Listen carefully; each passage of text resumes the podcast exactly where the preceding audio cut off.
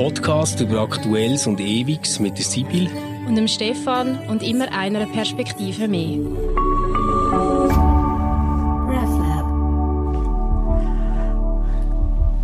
Hallo und herzlich willkommen bei Converse. Hey Sibyl, schön, dass wir uns äh, mal wieder sehen. Äh, natürlich wieder über ein Bildschirm nur. Ähm, aber ich weiß nicht, wie es bei dir daheim gerade so ist. Ich sehe ja nur dein Büro im Hintergrund. Ähm, bei uns geht so ganz langsam, aber sicher richtig Gutzli, so kleine Schokokugeln, kleine Schöckeli und wir haben ganze Schüsseln und Schalen voll äh, daheim und äh, das ist doch eine wunderbare Überleitung zu unserem Thema, wo wir heute haben. Wir wollen nämlich so über das reden, dass wir nicht immer okay sind, nicht immer das machen, äh, was richtig wäre. Äh, äh, letztendlich eigentlich so über das große Thema, was, wenn wir hinter dem zurückbleiben, was wir wollen sein, ähm, zu viel von diesen Schöckeli essen, zu viel von diesen Gutzlin und reinstopfen und natürlich ähm, auch über viel ernstere und andere äh, Themen noch, wo vielleicht der Begriff nachher eine ganz existenzielle Tragweite hat. Aber trotzdem mal zuerst, äh, bevor wir mit dem ernsten Thema einsteigen, bist du äh, so eine ähm, Gutzli-Bäckerin oder eher nicht? Ja, es geht, es geht. Also mehr wegen der Atmosphäre, die das Gutzli-Bachen ja. mit sich bringt. Also jetzt nicht Aha. der Akt vom Gutzli-Bachen und Teig machen und Teig ausrollen ähm, und nachher, ja, das Ausstechen, das hat natürlich noch einen gewissen Unterhaltungswert. Aber es ja. ist mehr so, weil mich das Gutzlibachen in eine Stimmung versetzt, die ich noch gerne habe. Also man tut ja okay. dann dazu auch, oder ich zumindest, äh, tut dazu dann auch Weihnachtsmusik hören, zündet irgendwie ah, Kerzen an und so. Ah doch, ja, ja, okay. Ja, ja. Also wow. das wird dann so inszeniert, oder? So, ja, ähm. Es wird einem dann so wie vor, oder ich tue mir selber vorgaukeln, ui, bin ich jetzt weihnachtlich. Und, ah, und ja. äh, Gutzlibachen ist eigentlich mehr Mittel zum Zweck, in die Stimmung Aha, zu kommen. Okay. Ich bin auch nicht nicht so ein okay. wahnsinniger Gutzli-Fan, weil ich eher gerne ähm, Salziges habe als Süßes. Von dem her ja. ist es jetzt auch nicht so, dass ich mich dann so ganz, ganz fest darauf freue, dann die Gutzli zu essen. Also es geht mir wirklich mehr darum, so, so es ist jetzt Advent und in adventliche Stimmung bringt mich ein Gutzli-Backen mit allem drum und dran. Ich habe wahnsinnig gerne den Duft, also wenn es so ähm, aus dem Backofen rauskommt und nachher schmeckt die ganze Wohnung danach. Ähm, das finde ich toll, aber das könnte man für mich eigentlich auch eben so mit äh, Duftkerzen oder so, wenn es die mal gibt, mit Gutzli-Geschmack ersetzen. Weil ich bin ähm, das ganze Jahr über nie, aber in der Adventszeit hardcore-mässig ähm, auf Schoki. Ich mhm. liebe Schoki im Advent ähm, und äh, esse das dann auch. Und ich habe sonst eigentlich das ganze Jahr nie Lust auf Schoki. Aber in der Adventszeit finde ich das, Geilste. Und äh, für mich ist das tatsächlich so, die Schüsseln äh, mit Schöckeli, die überall rumstehen, äh, das ist für mich echt nicht einfach, weil ich immer wieder einfach so reinlänge, auch im Büro. Ähm, Gruß an Beatrice, falls sie das gehört, oder? Da, da stehen überall so Schöckeli-Dinge rum. Hey, und für mich ist das wirklich jedes Mal wieder so, nein, Nein. und ich habe jetzt aber auch gemerkt, dass ich nicht der Einzige bin. Ich äh, höre im Moment so einen Podcast, wo es um Laufen geht. Also um, um Rennen. Und äh, dort haben Sie jetzt eben gerade darüber geredet, wie verhaltet sich denn der vorbildliche Läufer oder die vorbildliche Läuferin eigentlich in der Winterzeit, gell? Weil es ist so ein bisschen kalt, man hat nicht so richtig Lust rauszugehen, es ist alles so ein bisschen mühsamer und überall steht Jockey rum. Und ähm, also die Frau dort hat mir richtig gut an die gesagt, es ist völlig normal, dass die jetzt lieber Jockey essen, das Rennen, genießen eure Pause und schauen, dass ihr am 1. Januar wieder draußen steht. Aber ich glaube, dass das, was die Frau beschreibt, das geht doch noch vielen Leuten so, jetzt unabhängig vom, ob man jetzt das aufs Laufen bezieht oder nicht. Der Dezember ist doch so ein bisschen ein Ausnahmemonat vom Genuss her. Also, oder? Ja. ist doch für viele auch so die Zeit, wo man, wo man auf Weihnachtsmärkte geht und dann vielleicht Glühwein trinkt, das Getränk, wo man sicher genau. außerhalb vom Dezember nicht trinkt. Ich behaupte Nie, auch, dass das unglaublich grusig ist.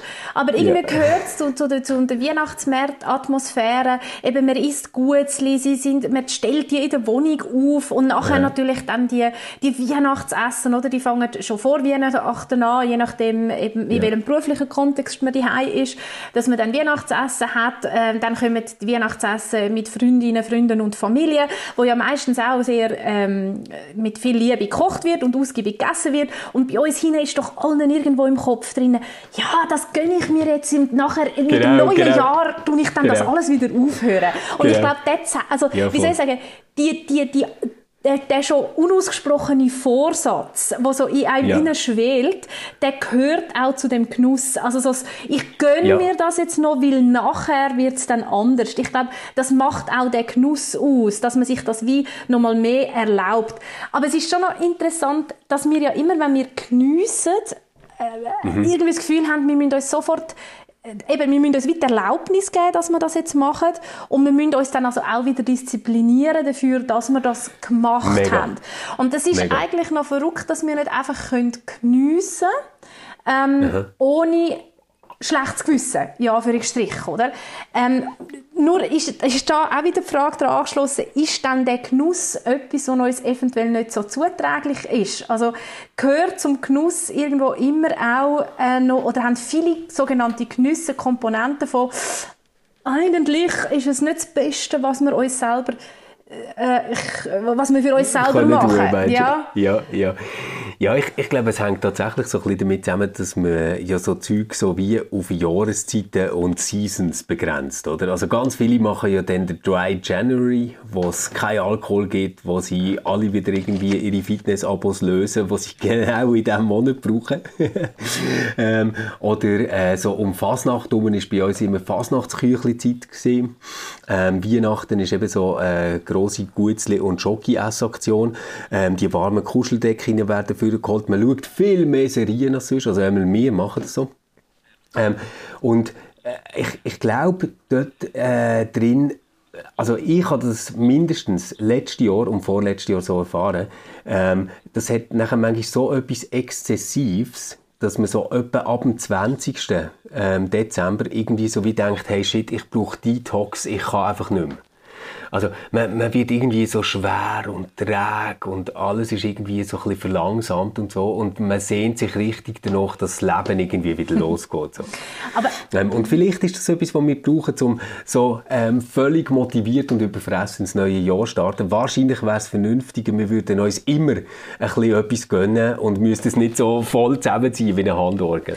Ich glaube halt schon, dass, de, dass viele Menschen den Hang oder manchmal sogar den Drang haben, ab und zu auch über die Stränge zu schlagen. Mhm.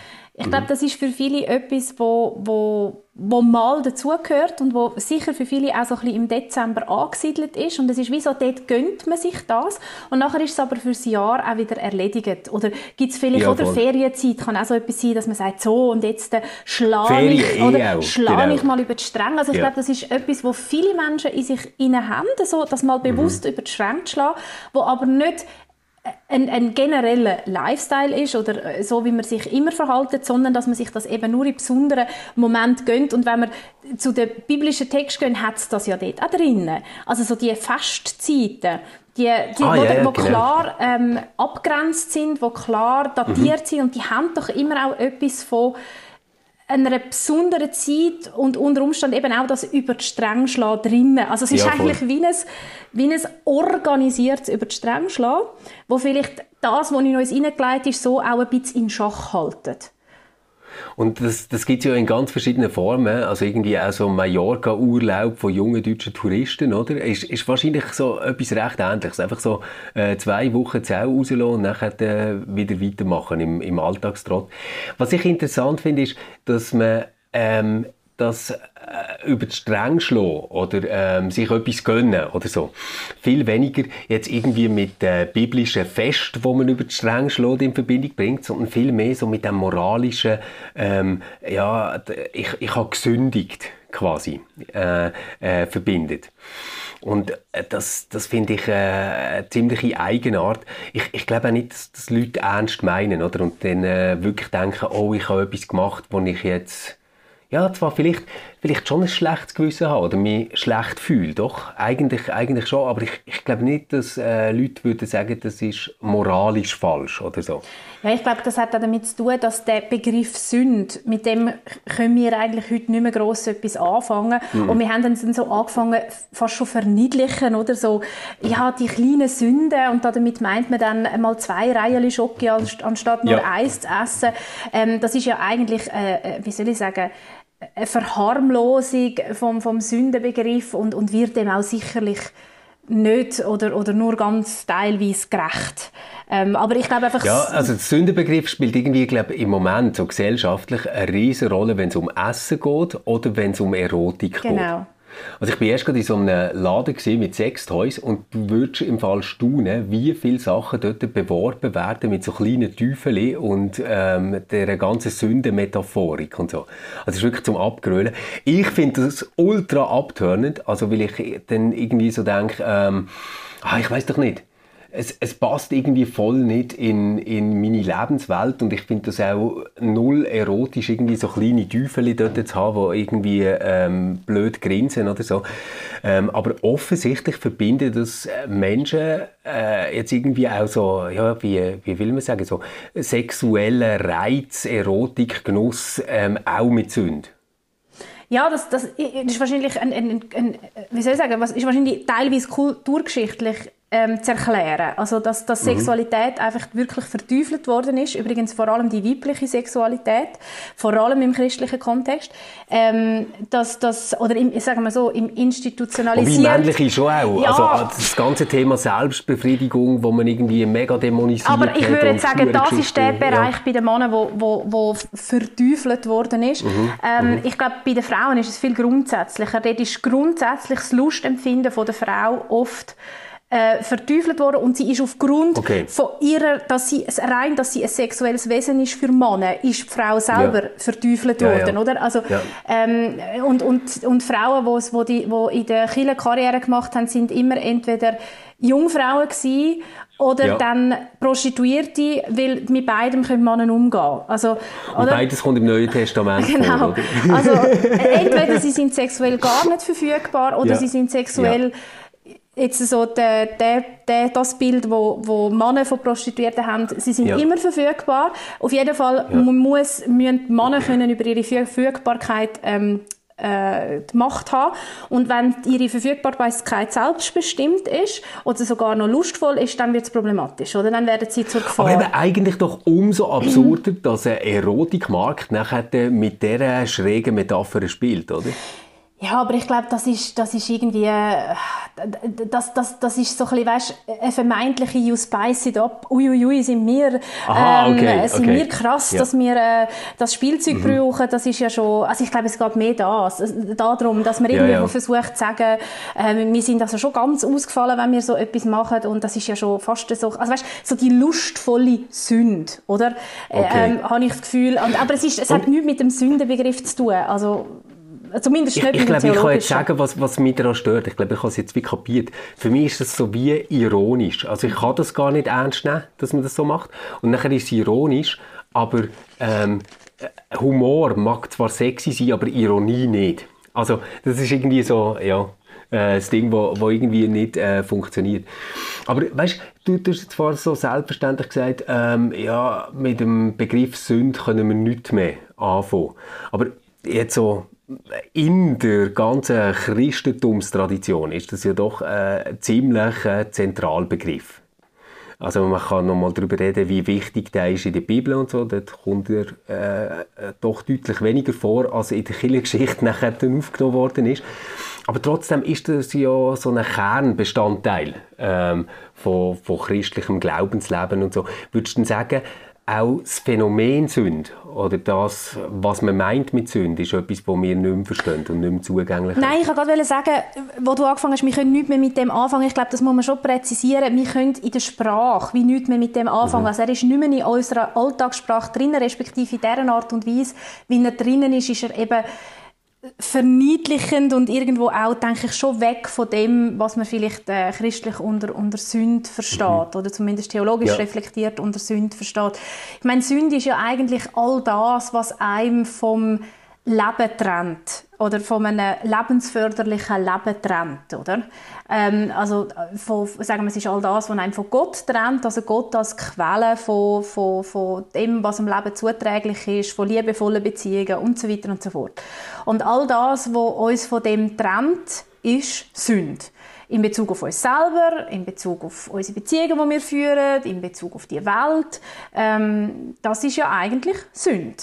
Und überall, mhm. wo wir uns so verhalten, dass zum Beispiel eben Beziehungen gefördert werden, ähm, dass Menschen in ihrer Würde verletzt werden oder wie auch immer, dort denke ich, sind wir dann in der Nähe von dem, was mit Sünde gemeint ist.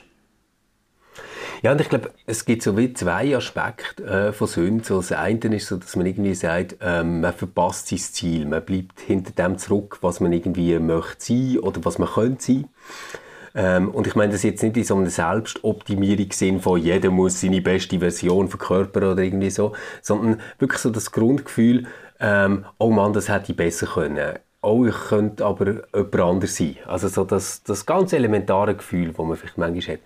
Und das andere, was ich aber am Sündenbegriff ähm, mega wichtig finde, was du jetzt gerade äh, mit der Würde angesprochen hast, ist, dass äh, wie noch eine Dimension äh, ins Handeln hineinkommt, wo man zum Beispiel beim Thema Schuld oder ähm, bei dem, was moralisch spotten ist oder so, nicht automatisch haben. Nämlich, ähm, dass das äh, wie ich eine andere Person oder ein Tier oder die Umwelt oder irgendetwas behandle, also das, was ich mache, spielt sich noch einmal ab auf der Beziehungsebene zwischen Gott und mir. Also dass das quasi nicht äh, eine rein immanente Sache ist, ich und die Welt ähm, und ich nehme, was ich habe und ich mache, was ich richtig finde, sondern das Ganze wird noch einmal in eine Beziehungsgeschichte äh, zu, zu Gott eingereiht. Und eigentlich finde ich das äh, extrem tolle Gedanken, weil der ja nicht isoliert auftritt, sondern immer zusammenkommt mit Gnade, mit der Möglichkeit von Vergebung, mit der Möglichkeit von Heilung, von Sachen, die auch wieder repariert werden können. Das, was du jetzt gerade gesagt hast, scheint mir auch ganz wichtig am, am Begriff Sünde sein oder hängt eben mit dem zusammen, nämlich das Bewusstsein, dass wir unser Leben und, und, und alles Leben in dieser Welt und letztendlich die Welt selber nicht aus uns selber heraussetzen, sondern dass das uns gegeben oder, oder theologisch gesagt geschöpft ist und dass uns das auch in eine, in eine, in eine, in eine Verantwortung zwingt. Ähm, mit dem sorgsam umzugehen. Und dort, wo wir das eben mhm. nicht machen, dort bewegen wir uns dann im, im, im Bereich von der Sünde, je nachdem. Ähm, ja. Das, das, das finde ich auch. Also, dass, dass da Verantwortung damit zusammenhängt. Und das, was du über Gnade gesagt hast, das ist auch etwas, wo mir manchmal ein bisschen zu rasch bemüht wird. Also so ein bisschen, ja, wir sind ja alle gut so, wie wir sind. Also, oder jetzt so ein bisschen ganz theologisch vereinfacht, salopp gesagt, Gott liebt uns so, wie wir sind. Ja, ich ja, meine, ja, ja, genau. natürlich genau. steckt da drinnen in meinen Augen eine tiefe Wahrheit und ein Zuspruch, wo wir einerseits in unserem Leben, glaube ich, echt brauchen und wo auch, wenn wir den gesellschaftlich wirklich würde ernst nehmen zu einem mhm. ziemlichen Umbau von der Gesellschaft würde führen, oder? Weil es nämlich die mhm. Absage an jegliche Leistungsgesellschaft ist, respektive die Absage an das, dass der Wert oder die Würde von einem Menschen mit seiner Leistung zusammenhängt oder okay, dem Status, den er hat, oder? Ja. Also ja. das finde ich, finde ich einen ganz wichtigen Aspekt von der Gnade und das, was du jetzt gerade gesagt hast, mit dem hinter dem zurückbleiben, wo man eigentlich könnte sein aufgrund von vielleicht ja. seinen Fähigkeiten, seinem Potenzial, was auch immer, das ist mir auch ganz wichtig. Also ich denke, der große Zuspruch auch wenn du hinter all dem zurückbleibst, was auch immer das heißt, mhm. bist du trotz, kannst du trotzdem nicht rausfallen aus der, ähm, wie soll ich sagen, aus der Liebe von Gott. Das ist jetzt sehr ähm, äh, in, der, so ein in einer kindlichen Theologiesprache gesagt,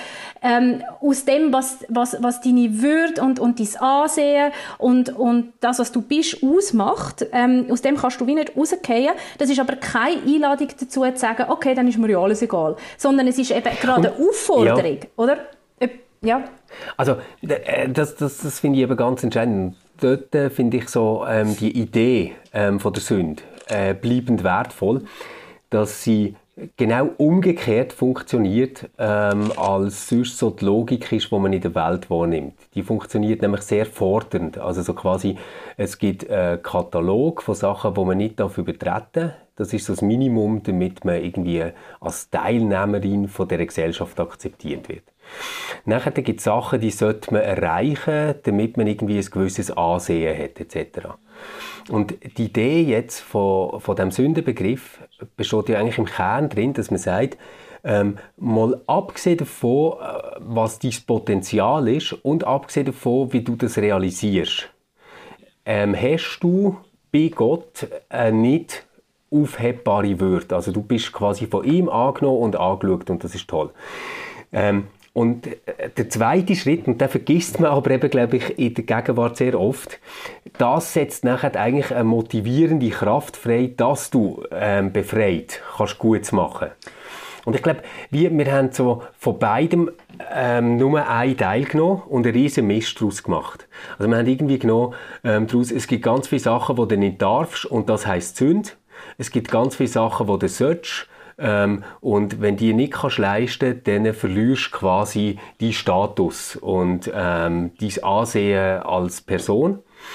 Wir haben aber nicht mehr drin, ähm, dass es die Entlastungsfigur gibt, dass wir mal grundsätzlich angenommen sind und wir haben auch nicht drin, dass das etwas ist, was einem quasi lockt oder motiviert, ähm, aus sich und den Gegebenheiten in dieser Welt mhm. etwas zu machen. So. Also es ist eigentlich nur noch überfordernd und fordernd. Genau, und ich, ich glaube, es ist beides falsch verstanden. Es ist der Gna Begriff von der Gnade falsch oder, mhm. oder, oder nur teilweise richtig verstanden oder nur eine Seite, die dazugehört. Und die Leistungsgesellschaft oder respektive der Gedanke, ich muss zuerst etwas leisten, bis ich etwas bin, übrigens ja, ja eher das katholische Modell, oder? Also ich muss äh, mein Heim mir zuerst noch verdienen, ähm, ohne jetzt da Katholikinnen wollen, äh, zu treten, die das sicher ganz anders interpretieren, aber ich meine, die offizielle Lehrmeinung ist schon noch ziemlich ähm, dort, also ich muss etwas leisten, damit ich mir mein Heil kann verdienen und das ist schon ein, ein, einer von den absolut genialen Turns theologisch, die die Reformation macht, wo sagt, nein, du musst überhaupt nichts leisten, die Gnade ist dir geschenkt. Also am Anfang steht der Zuspruch, aber, aber, ja an den Zuspruch knüpft, ist dann schon noch der Anspruch. Und zwar der Anspruch, aufgrund von dem Zuspruch doch jetzt bitte das Beste daraus zu machen. Oder? Im ja. Wissen, dass wenn es dir auch nicht gelingt, du nicht aus dem kannst rausgehen. Aber das heißt nicht, ich gebe von vornherein auf, sondern das heißt ja. eigentlich so, wie wir es mit unseren Kindern machen. Wir sagen ihnen, ich liebe dich, egal was ist, aber ich glaube an dich, dass du, dass du ein, ein Mensch bist, der das Leben in einer guten Art und Weise, was auch immer das heißt, also mhm. für dich selber und deine Umwelt zuträglich, kannst leben, oder? Und, ja. und wir würden ja auch nicht zu unseren Kindern sagen, du ist doch völlig egal, äh, weißt, wir lieben da ja einen Weg, also macht doch, was ihr wollt. Und, und das ist ja nicht der Gedanke dahinter. Und ich glaube, das ist genau das, was beim Gnadbegriff drinsteckt. Und das ist halt etwas, wo auch nicht mehr so, oder wo wir, oder mit dem Zuspruch können wir zeitgeisttechnisch sehr gut umgehen. Ähm, ja. Der Anspruch, der ist eben ein bisschen schwieriger. Das siehst du auch in der äh, aktuellen ja. Diskussion. Das siehst auch in der aktuellen Diskussion, oder? Ich, ich, ich. Und wenn ich in meiner Freiheit mich be, be, äh, beeinträchtigt fühle, geht es eigentlich und so. Dass ich ja. aber immer in einer Gesellschaft auch ein Anspruch an mir gestellt ist und in einer Demokratie und nicht nur ein Zuspruch, das scheint für gewisse Leute ganz, ganz schwierig zu begreifen zu sein. Ja, und ich glaube, dass man es nachher so unter säkularen Bedingungen, wo, wo wir denken und leben, sehr oft nachher als Pflicht definiert. Also der Precht hat das erst gemacht. Also davon hat geschwätzt, es gibt eben auch eine Pflicht, wo man als Staatsbürgerin oder Staatsbürger hat. Ich finde das nicht falsch. Ich bin einfach nicht sicher, wie fest es hilft. Ähm, äh, weil, wenn, wenn ich mir jetzt so überlege, ähm, wo gelingen mir Sachen, wo ich, äh, ich sage jetzt mal so, mein innerer Schweinehund oder wie man dem immer sagen kann, überlisten, dann passiert es nicht dort, dass ich das Gefühl habe, es gibt einen riesigen Druck von etwas, was ich muss einhalten und dem gerecht werden. Und sonst passiert etwas ganz Schlimmes, also so quasi Himmel, Hölle und, und das ganze Ding, also jetzt unter irdischen Bedingungen. Oder ich habe eine Pflicht, die ich muss erfüllen muss, um ein guter Staatsbürger zu sein, das motiviert mich nicht. Ähm, ich, ich kann so ein äh, ganz konkretes Beispiel sagen. Ich habe früher immer mega Mühe gehabt, wenn ich irgendwie ein bisschen müde war oder es geregnet hat oder ich einfach gerade nicht Lust hatte, trotzdem meine Laufschuhe anzulegen und zu joggen.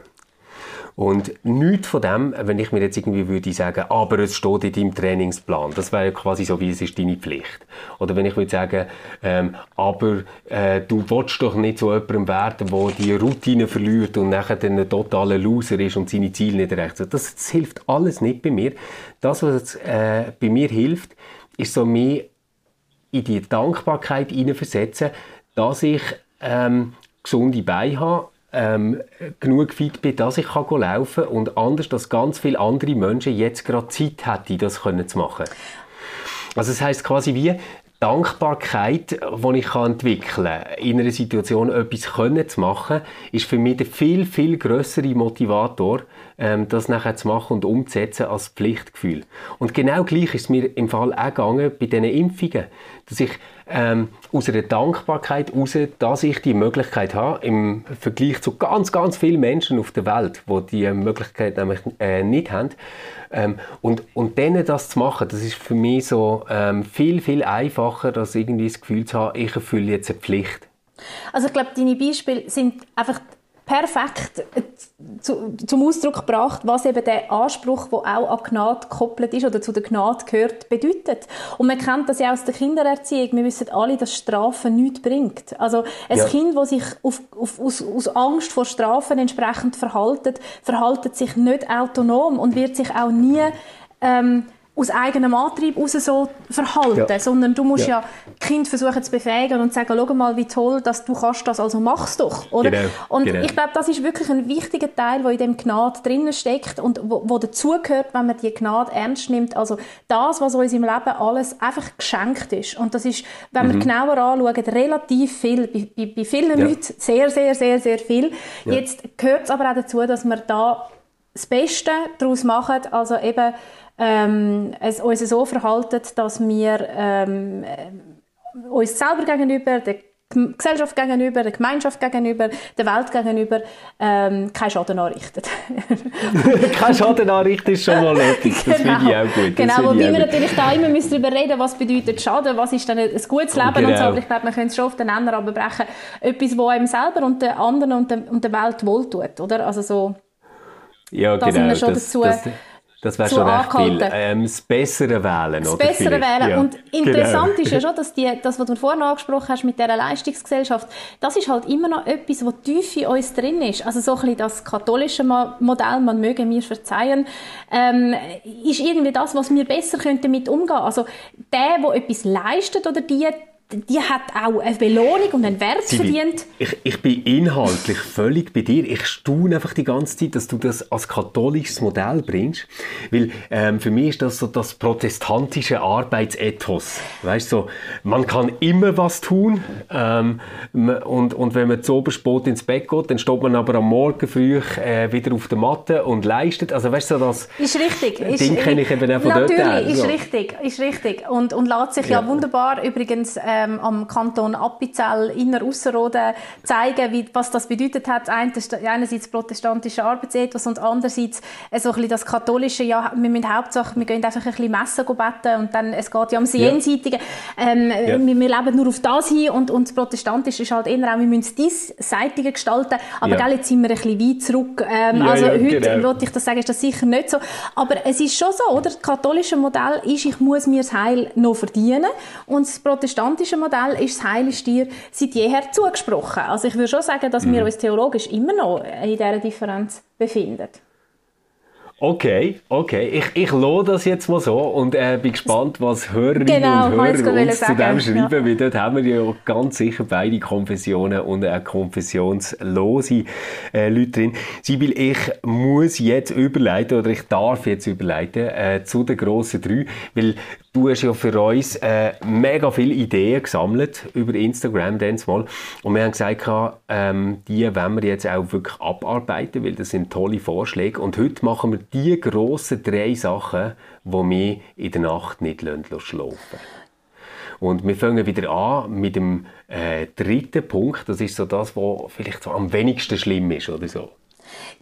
Also das wenigste Schlimme wäre bei mir Aufregung. Und zwar positiv wie mhm. negativ. Also, wenn ich mich auf etwas ganz fest freue, ähm, und so in freudiger äh, Aufregung bin, dass jetzt das dann gerade losgeht, irgendetwas, äh, ein spezielles Ereignis oder, oder Ferien oder irgendetwas, wo ich dann wirklich teilweise nicht kann schlafen kann, wie ein Kind von lauter Aufregung. Ja. Und natürlich auch Aufregung eher negativ ähm, konnotiert, also wenn ich irgendwie eine Prüfung vor mir habe, das ist jetzt Gott sei Dank liegt das so ein bisschen zurück, wobei ich mhm. übrigens regelmäßig träume, ich, ich muss ein Staatsexamen noch machen, ich habe das noch gar nicht. Das so, es gibt so viele Leute, die das haben. es gibt so viele Leute, die das haben. Oder, oder wo, wo träumen, dass ihre Matur plötzlich nicht zählt hat. Oder so. Bei mir ist es immer Staatsexamen. Ja, ich, so. ich so hätte das noch gar nicht, ich müsste das jetzt noch machen. Also das ist wirklich ein Traum, den ich sicher alle halb Jahr Minimum mal habe. Und ich, und ich habe doch so lange schon nicht mehr gelernt und ich, und ich wüsste ja. das gar nicht mehr und so. Ich müsste wieder Kirchengeschichte lernen. Also einfach eine Aufregung. Aufregung. Ja. ja. ja. okay.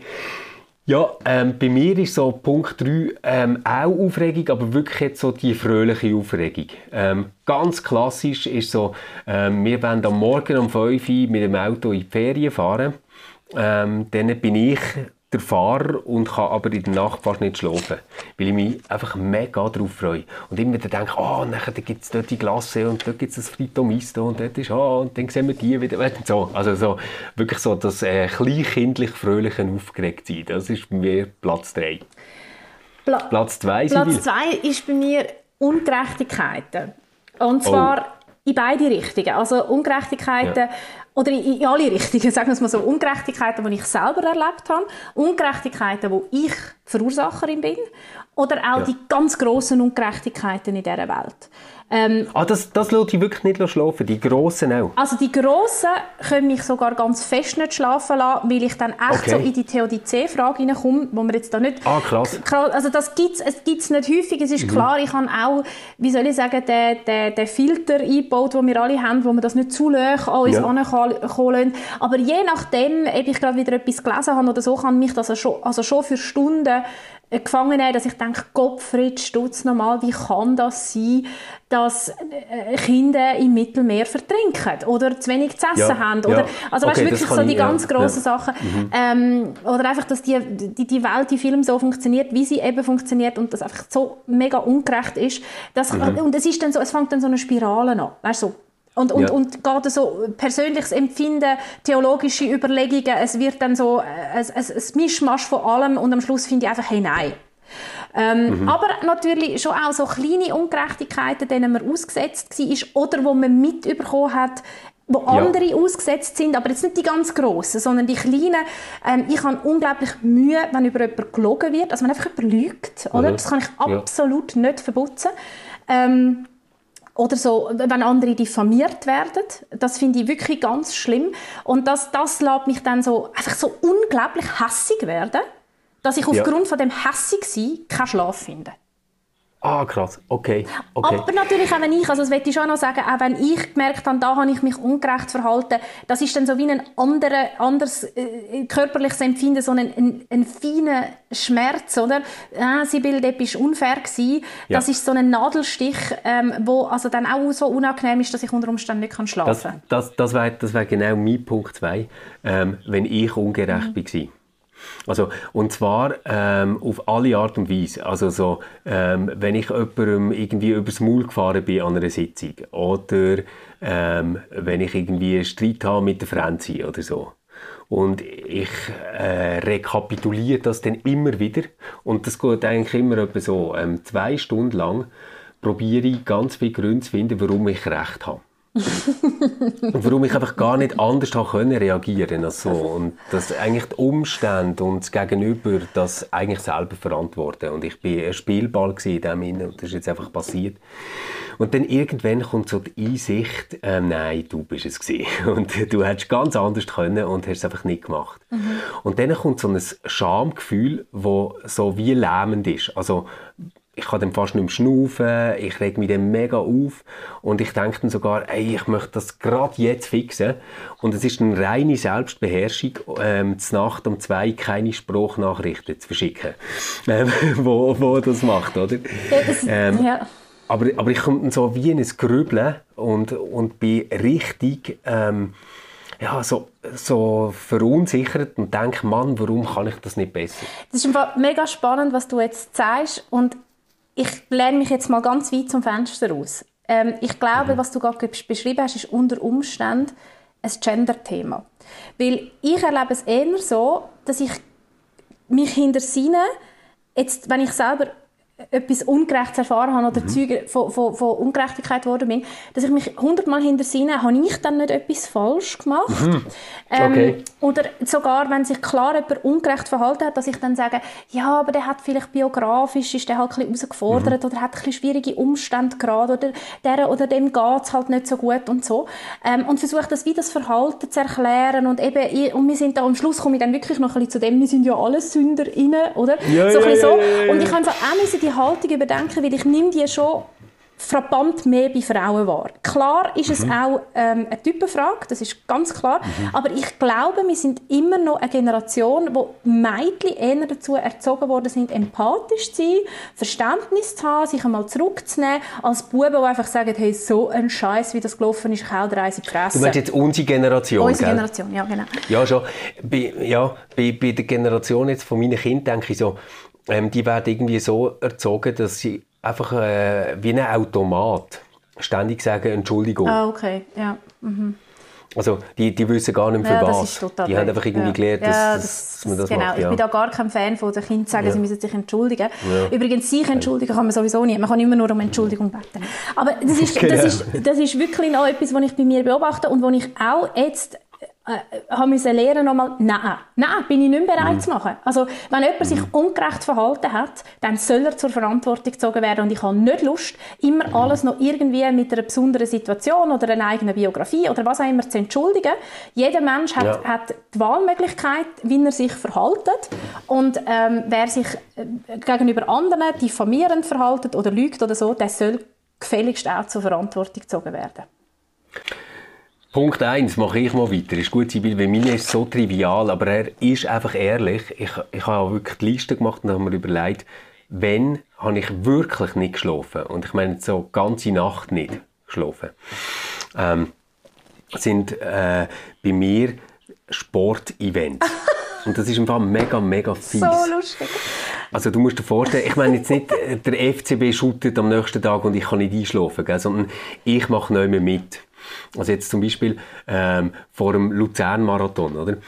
Ähm, habe ich einfach die ganze Nacht, und ich meine, das ist jetzt nicht einfach sprichwörtlich, sondern es ist wirklich so gesehen, ich habe keine Minute geschlafen.